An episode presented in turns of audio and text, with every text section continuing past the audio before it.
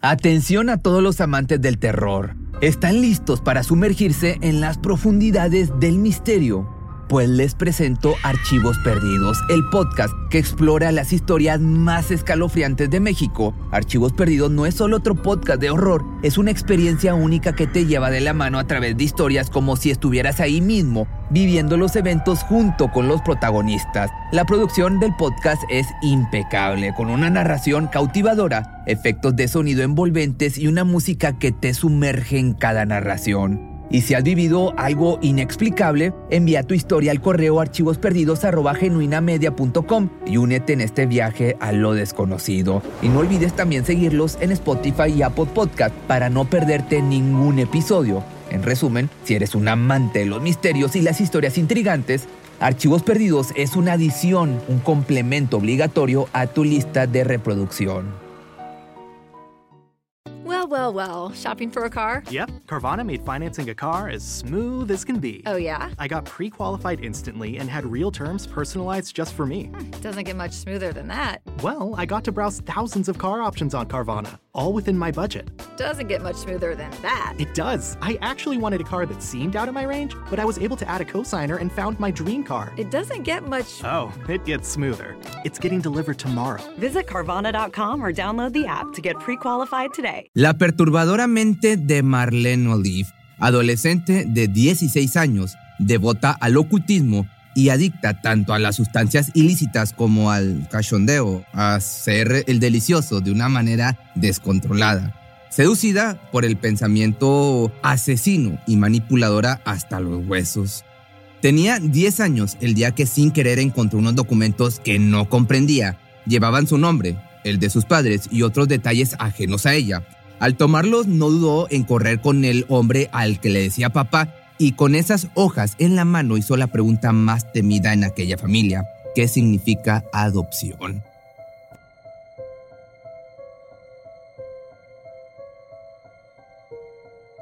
El hombre sintió un escalofrío recorrerle el cuerpo, pero optó por la respuesta más sincera proveniente de su corazón de padre. Fue un balde de agua fría para la niña. De un día a otro ya no era hija de sus padres. Eso la destrozó. Al ver las lágrimas rodando por su rostro le explicó que no importaba en lo absoluto que no fuera su hija biológica. Le dijo lo especial que era y le hizo saber la enorme alegría que su presencia había llevado a esa casa. Pero todo intento de consolación fue en vano. Lo único en la mente de la pequeña era la pregunta ¿por qué su propia madre no la había querido? Lo cierto era que Marlene Louise Olive Norfolk había nacido en Virginia el 15 de enero del 59 como hija de una madre soltera cuya decisión de entregar a su bebé había tomado antes de su nacimiento. Fue entonces que aparecieron James Jim Olive y Naomi Eleanor Wagner, una pareja quienes después de varios intentos para concebir tomaron como alternativa la adopción. En aquel momento, ya reunidos los tres como familia, Parecía un milagro de la vida. La felicidad no les cabía en el pecho y soñaron en grande, visualizando un lazo de amor irrompible entre ellos. Lo que no sabían era que, al llevar a esa niña a su hogar, estaban firmando su sentencia de muerte. El hecho de que la bebé hubiera sido entregada a su familia adoptiva tan solo luego de algunas horas de su nacimiento no significaría nada para ella. Más rápido de lo esperado miraría con resentimiento a quien le decía mamá. Ya para la década de los 60, James fue enviado con su esposa e hija recién nacida a Guayaquil, esto es en Ecuador, por motivos laborales. Se desempeñaba como ejecutivo de marketing de la empresa Teneco en Gulf Oil. Aquella etapa era buena, el dinero fluía generosamente brindándole a Marlene una infancia sin carencias o restricciones. Sin embargo, algo amenazaba la estabilidad dentro del hogar Naomi ya llevaba algunos años mostrando síntomas de su inestabilidad emocional, además de su gusto excesivo por el alcohol. Así transcurrieron los años hasta 1969, cuando ocurrió el incidente que destapó la verdad, es decir, la adopción de la niña. A partir de ese momento, todo cambiaría de forma radical. Los roces con su madre, que si bien habían comenzado poco antes, empeoraron muchísimo Dentro de ella nació un sentimiento de odio hacia la mujer que la había cuidado recién llegada a este mundo, ya que de una u otra manera la culpaba de que su verdadera madre no la hubiera querido. Casi entrando en la adolescencia, no le preocupaba en lo absoluto mostrar ese resentimiento en público. En el colegio, todos sus compañeros, incluida la maestra, sabían acerca de la mala relación entre ellas. La odio, odio a mi madre, dijo en voz alta frente a toda la clase. Mas este tipo de comportamiento se atribuía a las típicas características de esa edad en la que los chicos se volvían rebeldes y malhumorados. Sin embargo, en este caso iba mucho más allá. Ya existía una pequeña grieta rompiendo con el vínculo de la familia, lo cual se extendería cada vez más hasta culminar en el peor de los escenarios. Pronto tuvieron que marcharse de Ecuador para volver a Estados Unidos, el hombre se había quedado sin trabajo y esto le dejaba en la mente cientos de preocupaciones sobre cómo llevar dinero a casa. Pero no se quedó de brazos cruzados. Marlene ya tenía en ese momento 14 años y debía pagar colegiaturas, así que abrió una consultoría de negocios. Se instalaron en la calle Hibiscus Way 353 en Terra Linda, San Rafael, esto es en California, e iniciaron una nueva vida.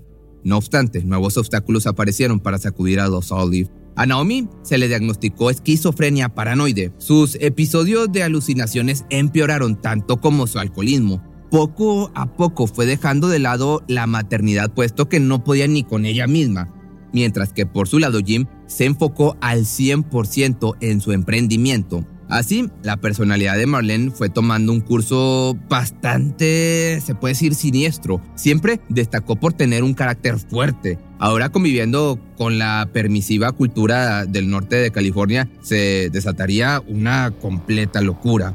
Comenzó por escribir poemas tristes, metiéndose en un papel no solo fatalista, sino también fantasioso, convenciéndose a sí misma de ser una bruja con poderes mágicos. Nadie para de meterse en mi vida y los que están en ella hace tiempo que cayeron dormidos. He estado vacía por tanto tiempo. Este tipo de cosas era lo que escribía en su libreta. De esta manera se fue convirtiendo en una chica mentirosa, cursando los últimos años de secundaria casi siempre metida en problemas. Esa etapa le sirvió como base para terminar de sentar su personalidad oscura. La manera en la que decidió expresarse fue a través del glam rock, llevando ese estilo más allá de una simple preferencia se introdujo en el mundo de la brujería, de la macumba, y modificó su vestimenta, la cual rayaba en lo extravagante con escotes y minifaldas. Nada de esto facilitaba la relación entre madre e hija. Pasaron de simples discusiones a gritos y violencia creando entre, creando entre ambas una tensión casi palpable. Por su parte, a la chica rebelde le afectó físicamente. Se le desarrolló en el estómago una úlcera que la llevó a tomar remedios caseros pero ese sería el momento en que descubriría algo mucho más fuerte, las sustancias ilegales. Así, una cosa llevó a la otra y de pronto se vio rodeada de otros adolescentes cuyos problemas resultaban, pues, si no era igual, bastante parecido. Este nuevo grupo de amigos solo enriquecía su rebeldía, causando en Naomi un desequilibrio mental aún más agravado constantemente gritándose cosas hirientes, como por ejemplo cuando la mujer le decía con desprecio que terminaría convirtiéndose en una cualquiera como su madre biológica.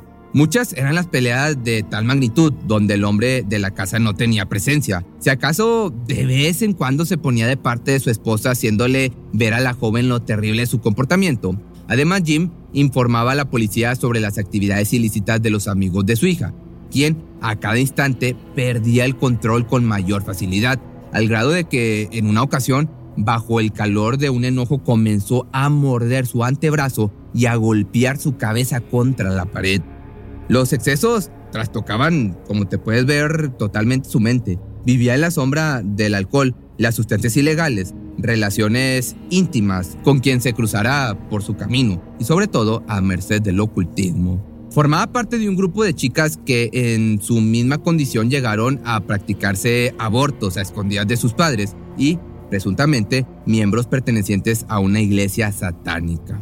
Marlene había despegado los pies del suelo tan drásticamente que inventaba historias como haber filmado una película para adultos en Sudamérica y que su padre controlaba el tráfico de sustancias en Ecuador, cosa que obviamente era mentira. El camino de esta chica igualmente estaba completamente torcido. No tenía ningún remedio, al contrario. Cuando parecía no poder empeorar, sacaba bajo su manga otro hecho desagradable. Comenzó con los pequeños robos. Al principio parecían simples travesuras de adolescentes. Sin embargo, escalaron hasta convertirse en algo serio. Tiendas, tarjetas de crédito de sus padres, poco a poco ascendieron al punto de encontrarse frente a frente con la ley en algunas ocasiones. Justo fue en esa etapa cuando llegó a su mente el primer pensamiento de arrebatar una vida. Quería deshacerse de su madre e iba muy en serio. No pasó mucho tiempo y lo intentó por primera vez. Mezcló con su comida altas dosis de medicamentos que tomaba para controlar la esquizofrenia. Se lo ofreció en un acto de buena voluntad y la miró esperando cumplir con su cometido. Pero ese día los instintos de la mujer jugaron a su favor negándose a probar bocado. Sin saberlo, pues escapó de la calaca de la muerte. Aunque el asunto no terminó ahí. Pasaron algunas semanas y alguien clave para este crimen, el asesinato, apareció en su vida. Su nombre era Charles Chuck Riley, o Riley, un joven de 20 años, 5 años mayor que ella. Había desperdiciado su vida como vendedor de sustancias ilegales, no tenía estudios y se caracterizaba por su personalidad llena de complejos. Pese a su edad, jamás disfrutó de la compañía de una novia. Era hijo de un empleado de panadería y un ayudante de enfermería, Oscar y Joan Riley. El joven arrastraba traumas por su complexión ya que en su adolescencia llegó a pesar 140 kilos. Esto le hizo ser sumamente inseguro y manipulable, situación de la que se aprovechó Marlene. Para él fue como un ángel caído del cielo, alguien que finalmente lo había notado y cuya apariencia no le importaba. Pensaba que era su única oportunidad en el amor, cuando se conocieron ya tenía tiempo en el negocio de las sustancias ilícitas, ganaba muy bien, lo que le permitió comprar armas, aprender a dispararlas y hacerse de una reputación de chico malo, ganándose el respeto de los chicos de su vecindario. Quizá nadie intentaba aprovecharse de él, pero la joven de 15 años se convertiría en su talón de Aquiles, su perdición. Se apoderó de su mente, volviéndolo esclavo, Sabía la influencia que tenía sobre él y lo exprimió hasta donde pudo. Le pedía ropa de marca, joyas, dinero, todo, mientras que ella le daba a cambio el máximo placer jamás antes experimentado para el moldeable pobre chico.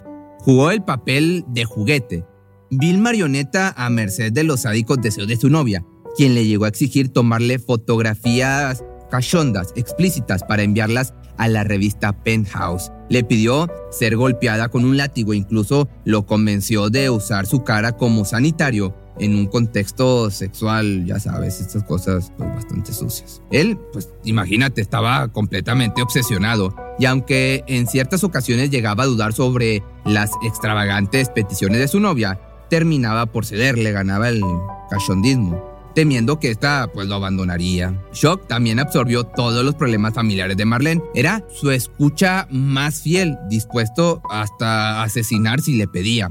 Por su parte, James y Naomi por un momento llegaron a pensar que esa relación finalmente haría sentar cabeza a su hija.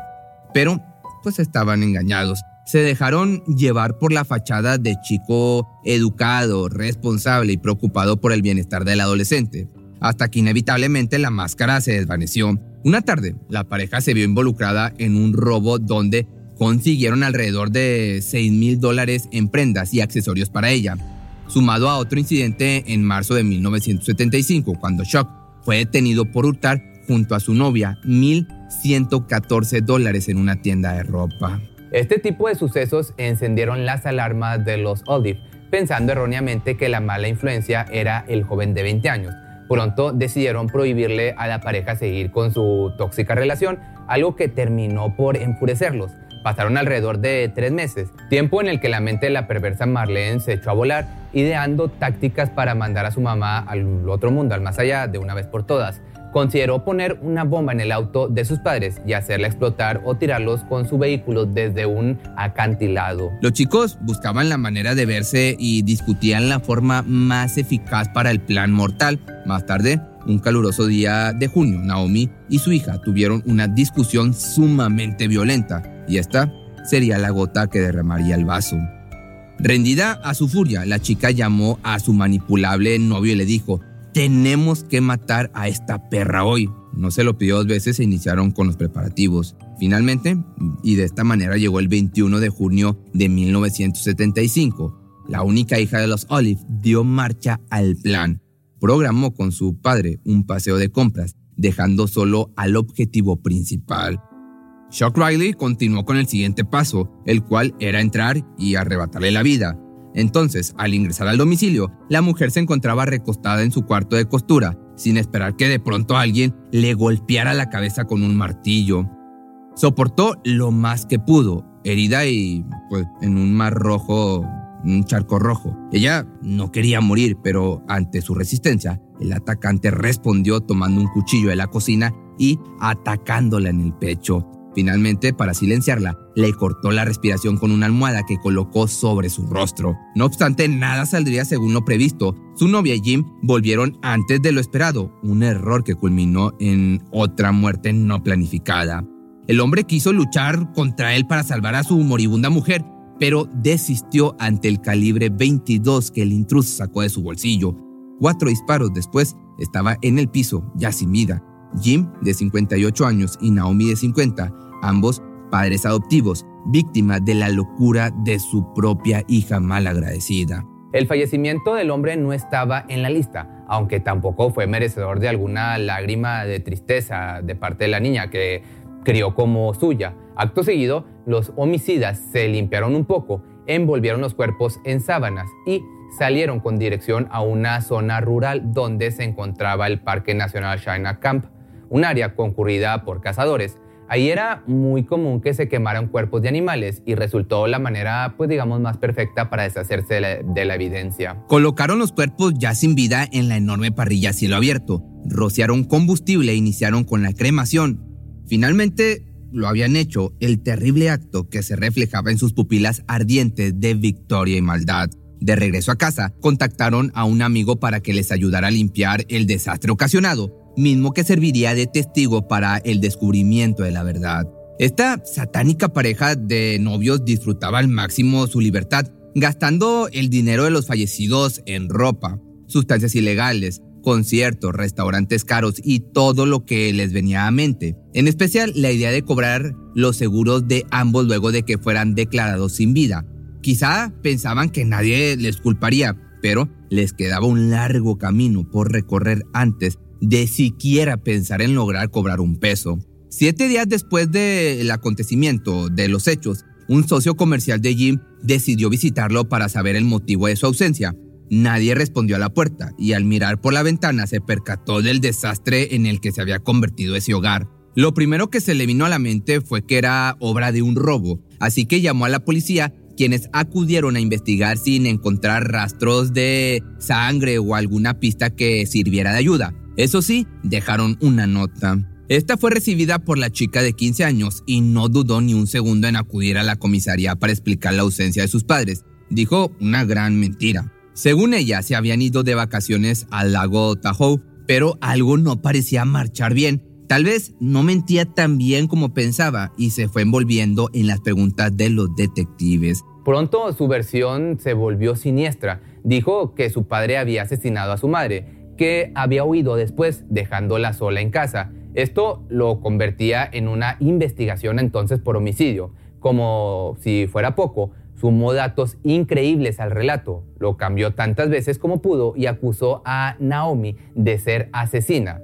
Posteriormente inventó a un supuesto grupo llamado Los Ángeles del Infierno, cuyos miembros presuntamente se habían llevado a sus padres. Días después, la noticia ya era conocida poniendo en alerta a la comunidad dando paso a varias pistas que pudieran ayudar a resolver el caso. Entonces, el 25 de junio de 1975, un bombero llamado Bing Turini descubrió en el Parque Nacional China Camp los restos de una gran hoguera. Primordialmente pensó que era o que se podría tratar de algún animal, pero tomando en cuenta las desapariciones decidió llamar a las autoridades para estar bien seguro. Una semana después, se confirmó la más temida de las sospechas, los restos pertenecientes a Jim y Naomi Olive. A ese momento, la confesión de Chuck estaba puesta sobre la mesa. Se contradijo algunas veces culpándose a sí mismo y luego a su novia. Los detectives por su parte confundidos no sabían exactamente quién había sido el autor de el crimen de Naomi.